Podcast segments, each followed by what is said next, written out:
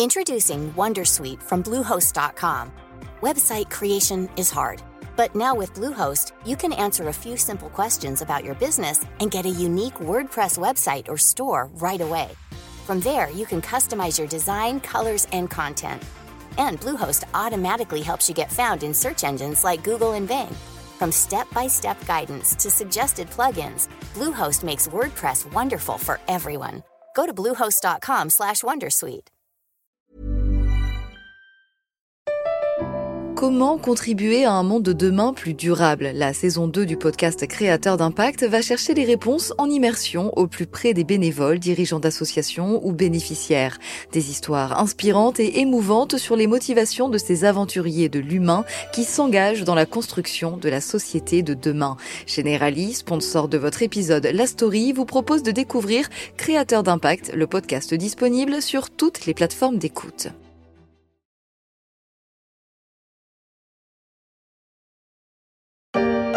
Et un nouveau patron pour Renault, nous le disions euh, à l'instant, le, conseil d'administration devrait se réunir dans la journée pour entériner la nomination de l'italien Luca De Meo comme nouveau directeur général du groupe. Il est arrivé en juillet 2020, il y a près de deux ans en pleine tempête pour le groupe Renault, après l'affaire Carlos Ghosn. Luca De Meo est devenu le nouvel homme fort de la firme aux losanges, mais entre crise des semi-conducteurs, guerre en Ukraine et chargement du paradigme électrique dans l'automobile, on ne peut pas dire que le trajet a jusqu'ici été de tout repos. Oh, dis donc. Mais t'es malade et tout, et tu vas péter le canon Eh non. Comment ça, pas mais- sur l'autoroute là. Ah bah non, moi je vois bien. Mais pourquoi tu fais ça?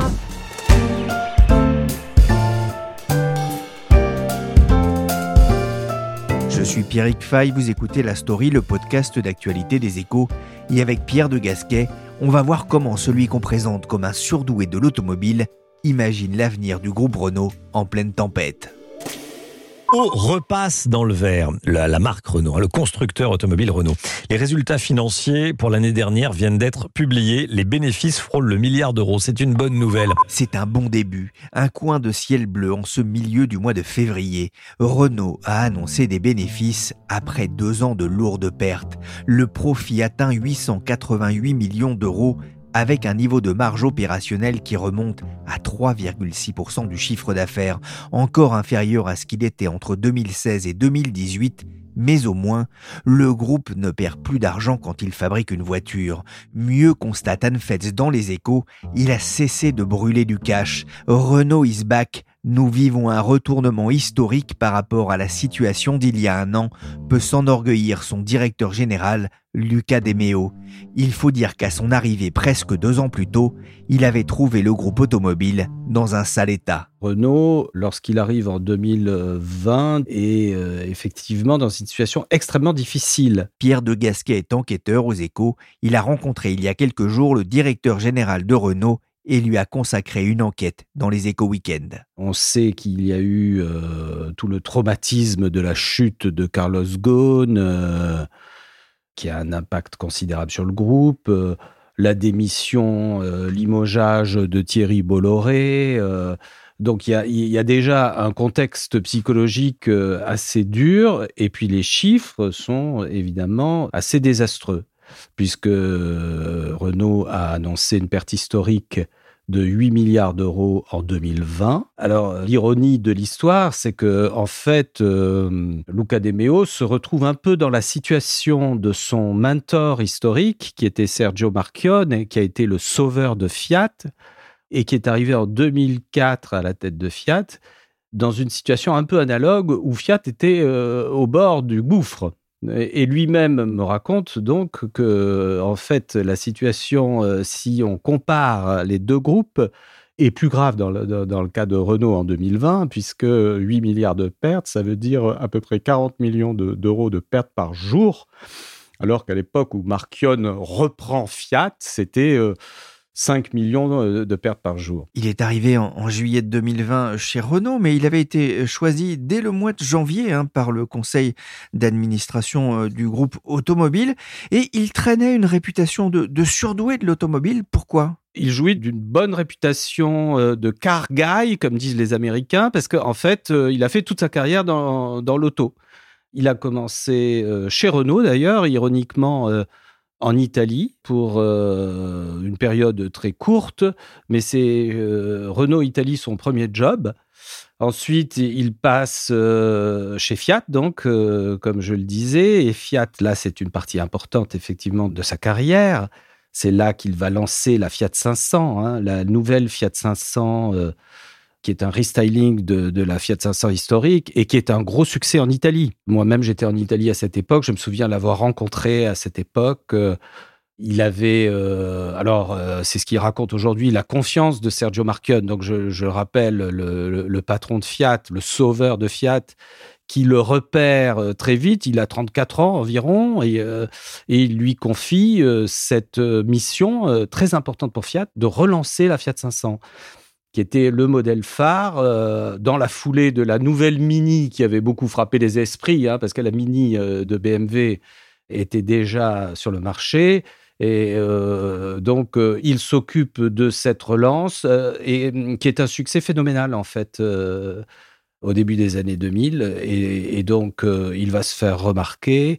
Et puis, finalement, il passe chez Volkswagen. Il va s'occuper euh, aussi euh, d'Audi chez Volkswagen. Et il est nommé à la tête de Seat en Espagne. Et c'est là un petit peu son principal euh, fait d'armes, si je puis dire.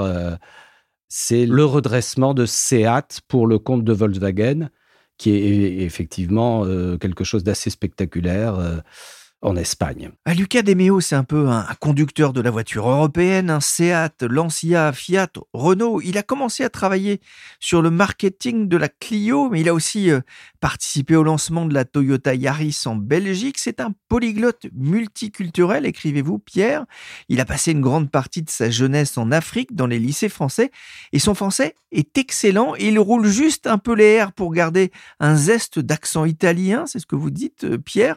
Comment on peut l'entendre d'ailleurs dans cette interview sur France Inter où il évoquait notamment sa passion pour l'automobile. Parce que vous, vous, dessiniez des voitures quand vous étiez gamin, c'est ça? Je le fais encore maintenant. Ah, vous le faites encore. Je me faisais engueuler à l'école euh, parce que parce que je dessinais toujours des voitures au lieu de prendre des notes, mais c'est un peu... À l'Italie, c'est un temps fort dans son parcours automobile, hein, c'est logique pour un, Italien, mais ce qu'on comprend aussi en lisant votre enquête dans les éco week Pierre, c'est que sa relation avec son mentor Serge Marchionnet n'a pas toujours été simple. La relation avec Marchionne, elle est, elle est très euh, complexe en fait, parce que euh, d'une part, il, il, me le raconte assez bien dans l'interview que j'ai faite pour le magazine, il nourrissait une grande admiration pour Sergio Marchionne, qui est un, personnage très charismatique, un petit peu euh, comparable à Carlos Ghosn à, l'apogée de sa carrière. Hein. C'était les deux grands tsars de l'automobile, on peut dire, euh, en Europe. Donc il nourrit une admiration pour Sergio Marchionne, mais en même temps, Marchionne l'a un peu maltraité. Marchionne, comme Carlos Ghosn d'ailleurs, fonctionne sur le vieux modèle du patron autocrate quand même, même s'ils étaient très différents.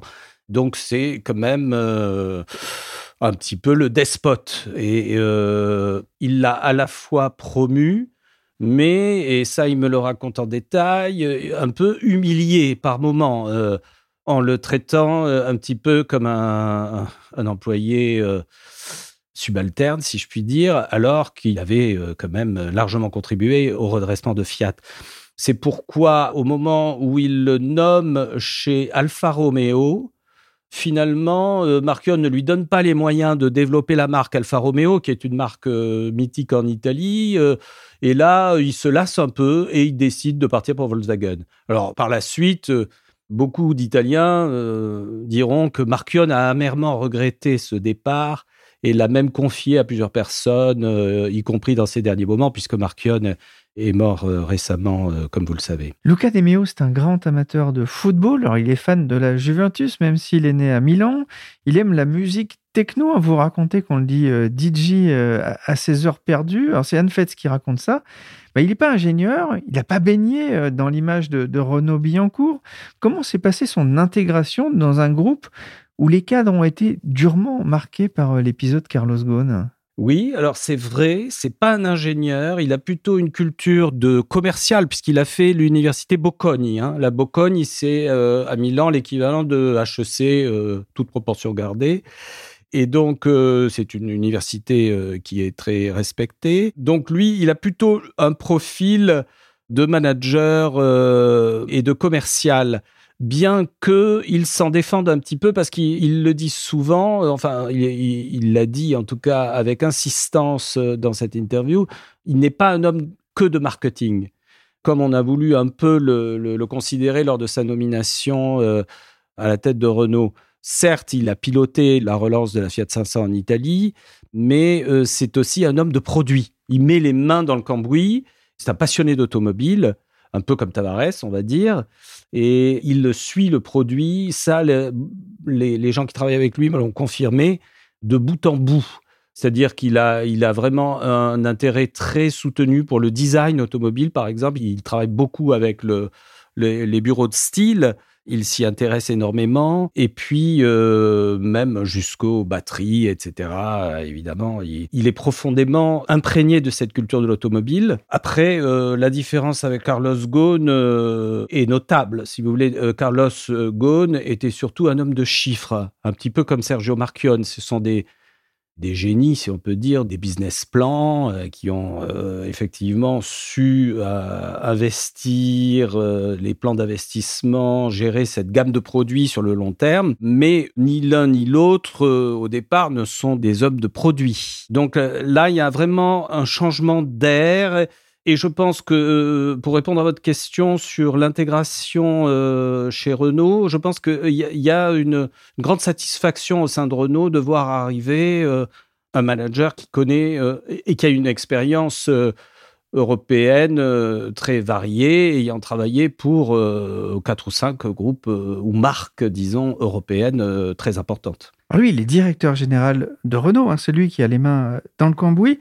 Mais il ne dirige pas seul, il est associé à un président, Jean-Dominique Sénard, 69 ans, ancien patron de Michelin. Est-ce que c'est un tandem qui fonctionne bien? Alors euh, oui, c'est un tandem qui fonctionne bien. Euh, plusieurs personnes euh, me l'ont confirmé, y compris d'ailleurs Frédéric Mazzella, le patron de Blablacar, qui a rejoint le, conseil d'administration de Renault il y a un an, un an et demi. Et euh, lui dit que c'est vraiment un tandem où les, deux euh, s'appuient mutuellement et qu'il y a une excellente entente. Euh, évidemment, ça fait une différence avec Carlos Ghosn, qui était un patron autocrate tout-puissant. Là, on est sur un tandem. Maintenant, au sein du tandem, évidemment, il y a des différences de style ce tandem est assez surprenant dans la mesure où on a d'un côté un fils d'ambassadeur extrêmement euh, classique, je dirais. Euh, c'est Jean-Dominique Senard, fils d'ambassadeur à Rome, d'ailleurs, c'est assez amusant. Et ancien patron de Michelin, lui, donc, euh, comme je le disais. Et un personnage beaucoup plus rond, beaucoup plus souple, qui est Luca De Meo, qui a cet aspect méridional, beaucoup d'humour. Ça tout le monde le dit euh, et c'est évident. Il a une espèce de recul, de, de légèreté, je dirais, et aussi, dit-on, de liberté. C'est-à-dire qu'il il n'est pas prisonnier des castes, des réseaux euh, en France. Euh, les, vous savez, les polytechniciens, les centraliens qui souvent sont là dans l'industrie automobile. Lui a cette liberté de ton et de vision. Renault, euh, semble-t-il, a, entendu hein, les mots forts du président ukrainien. Le constructeur automobile a annoncé, hier en début de soirée, hein, euh, la suspension de ses activités à Moscou. Il s'est passé un événement important, la guerre en Ukraine, et cette invasion russe qui a replongé Moscou dans des sanctions économiques. Renault a fini par prendre la décision de quitter la Russie où il était propriétaire d'Avtovaz, hein, la fameuse marque Lada. Ça a été un épisode douloureux de, tension entre les deux hommes ou, avec le gouvernement? Alors non, s'il y a eu des tensions, elles n'ont pas fait surface et euh, les deux partenaires de ce tandem, donc Jean-Dominique Sénard et Luca De Meo, affichent un front commun absolument soudé sur cette question russe, qui est un épisode effectivement euh, compliqué parce que c'est quand même le deuxième marché de Renault c'est 10% de son chiffre d'affaires, c'est 49% de la marge en 2021. Donc c'est quand même euh, un coup très dur, hein. une surprise. Parce que, euh, bon, euh, là, déjà, Luca De Meo, arrivé il y a deux ans, a dû encaisser pas mal de problèmes, la pandémie, la pénurie des semi-conducteurs, euh, la difficulté d'approvisionnement euh, sur le marché. euh, et là, c'est un nouvel épisode un peu traumatique. Euh, c'est un test, effectivement, pour lui, parce que il ne connaît pas forcément bien le marché russe.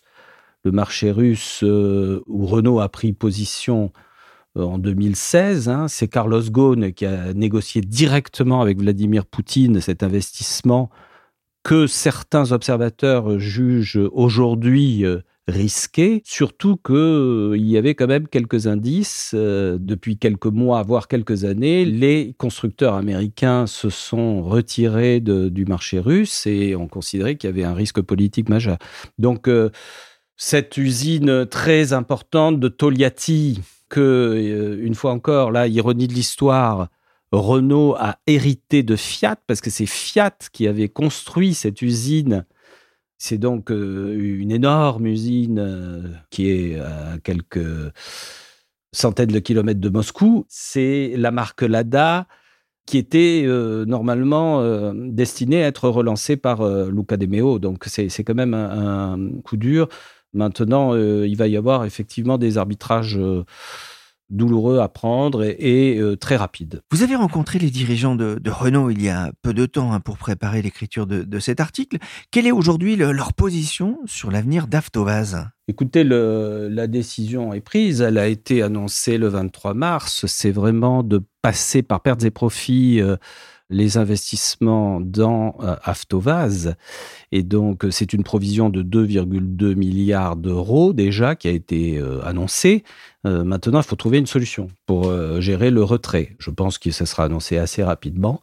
Il n'y a pas 36 solutions, c'est soit vendre euh, la participation à des investisseurs et euh, seuls les Chinois seraient aujourd'hui à l'aise sur ce marché russe, soit euh, opter pour une nationalisation d'Avtovaz, sachant que les, les 30% restants du capital appartiennent au conglomérat russe Rostec et que là, euh, il y a une difficulté parce que Rostec est sous sanction occidentale, donc ne peut pas reprendre en tout cas le- directement la participation de Renault. Renault est sorti du rouge en 2021. Beaucoup y ont déjà vu la patte de la stratégie de Luca De Meo. Comment est-ce qu'il s'y est pris? Oui, alors absolument, c'est déjà euh, un exploit, une forme d'exploit, puisque euh, en 2021, Renault a annoncé un milliard d'euros de résultats nets, 967 pour la précision, 967 millions sur 46 milliards de, de chiffre d'affaires. Il y est euh, arrivé euh, par une méthode assez euh, classique, qui est une méthode de, de- réduction des coûts fixes. C'est la grande stratégie annoncée au moment de son plan Renault-Lution, baptisé Renault-Lution. Et puis une montée en gamme dans le domaine électrique. Et aussi des initiatives originales comme par exemple le, reconditionnement des, voitures d'occasion qui a été fait euh, sur le site de l'usine de Flins, euh, cette usine historique de Renault, et qui a été euh, assez bien accueillie. Donc voilà, après, il y a toute la question de la euh, gestion de la gamme de produits qui va devoir se dérouler pour les prochaines années. Et comment voit-il l'avenir de l'alliance Renault-Nissan qui semble un peu en sommeil depuis le choc de l'affaire Ghosn? C'est vrai, l'alliance Renault-Nissan semble un peu au point mort, euh, mais néanmoins, il y a quelques indices euh, d'une meilleure euh, entente entre les deux partenaires. Il faut se souvenir que c'est euh, le nœud du problème euh, dans la, chute de Carlos Ghosn. Je ne sais pas si vous avez vu, par exemple, ce documentaire récent qui est sorti euh, sur TF1 qui s'appelle euh, Le dernier vol documentaire de Nick Green sur l'évasion rocambolesque de Carlos Ghosn du Japon, qui s'est réfugié au Liban. On comprend bien en voyant ce documentaire que c'est vraiment les dissensions entre Nissan et Renault qui sont à l'origine de la crise. Et là, il y a évidemment une mission euh, absolument prioritaire de, de renouer les liens de confiance entre les deux partenaires. Il semble que le tandem euh, Sonar et Demeo s'y emploie activement et notamment avec des premiers résultats, des premiers fruits, euh, comme la- le partage de plateformes techniques. Donc, euh, par exemple, la, la, Micra qui va être produite à Douai et d'autres modèles qui seront produits sur des plateformes communes dans les 3-4 ans à venir. 2022 s'annonce encore euh, compliqué. Hein. Le marché automobile français a chuté de près de 20% en mars avec moins de 150 000 véhicules neufs vendus. Le marché français a bouclé son pire trimestre depuis 40 ans. Alors Renault a limité un peu la casse grâce à Dacia dont les ventes ont progressé de 30% par rapport à mars 2021. Mais l'Europe ne se porte pas mieux. Luca De Meo aura pour mission d'opérer la transition du constructeur vers l'électrique. C'est l'objectif du pôle électricité à Douai dans les Hauts-de-France. Il envisage aussi de côté en bourse les activités électriques de Renault pour peut-être profiter de la bonne valorisation de Tesla par exemple qui pèse 152 fois plus lourd que lui en bourse. On voit les défis sont nombreux, mais lors de sa première assemblée générale hein, du groupe Renault en juin 2020, il avait déclaré redresser l'un des plus grands et je dirais l'un des plus prestigieux constructeurs automobiles mondiaux et peut-être à ce jour l'un des plus beaux défis que j'ai eu. Pierre, on peut dire que depuis deux ans, il est servi? C'est quand même une consécration pour Luca De Meo. Luca De Meo euh, a, eu des rôles euh, à la tête de marque jusqu'à présent, mais là, il se retrouve avec une, mission euh, absolument crucial à la tête d'un groupe plus que centenaire. Hein. Il faut se rappeler que Renault a été fondé en 1898 à peu près au même moment que Fiat, 1899. Donc, ce sont des constructeurs euh, absolument euh, mythiques, euh, en fait. Et c'est bien pour ça que, par exemple, il a tout de suite lancé ce projet de relancer la, la R5 électrique pour en faire un modèle, le premier modèle, disent-ils, de voiture électrique démocratique qui sera abordable. Mais c'est effectivement un défi considérable sachant qu'aujourd'hui, Renault, euh, pour donner la mesure, euh, est devenu quand même un groupe euh, beaucoup plus petit que son grand concurrent Stellantis, qui fait 150 milliards de chiffre d'affaires, là où Renault fait 46 milliards de chiffre d'affaires. Hein. Donc, il ne boxe plus tellement dans la même catégorie. Et il faut se souvenir que le, projet initial de Jean-Dominique Senard était quand même de fusionner avec euh, FCA, avec, euh, avec Fiat. Donc euh, c'est un petit peu l'ironie de l'histoire. Aujourd'hui, c'est un Italien qui est chargé de redresser ce groupe français centenaire face à cette alliance franco-italienne et américaine, puisque Fiat, entre-temps, a racheté Chrysler. Merci Pierre de Gasquet, grand reporter aux Éco Weekend, disponible tous les vendredis en kiosque et par abonnement. La story, le podcast d'actualité des Échos, s'est terminé pour aujourd'hui. Cette émission a été réalisée par Willy Gann avec Michel Varnet, chargé de production et d'édition. La story est disponible sur toutes les plateformes de téléchargement et de streaming de podcasts.